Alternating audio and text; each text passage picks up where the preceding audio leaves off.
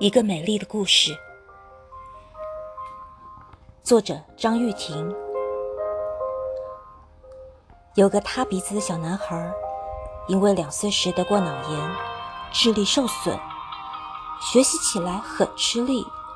打个比方，别人写作文能写两三百字，他却只能写三五行字。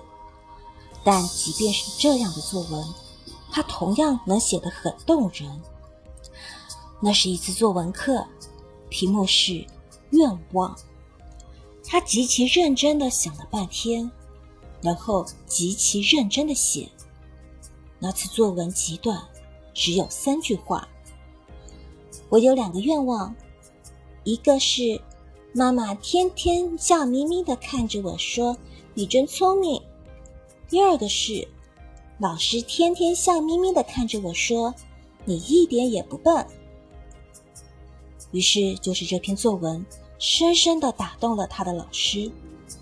那位妈妈式的老师不仅给了他最高分，在班上带感情朗诵的这篇作文，还一笔一画的批道：“你很聪明，你的作文写得非常感人，请放心，妈妈肯定会格外喜欢你的，老师也肯定会格外喜欢你的，大家都肯定会格外喜欢你的。”捧着作文本，他笑了，蹦蹦跳跳的回家了，想只喜鹊。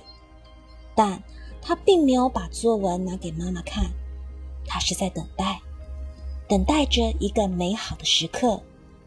那个时刻终于到了，是妈妈的生日，一个阳光灿烂的星期天。那天他起得特别早。把作文本装在一个亲手做的美丽的大信封里，等着妈妈醒来。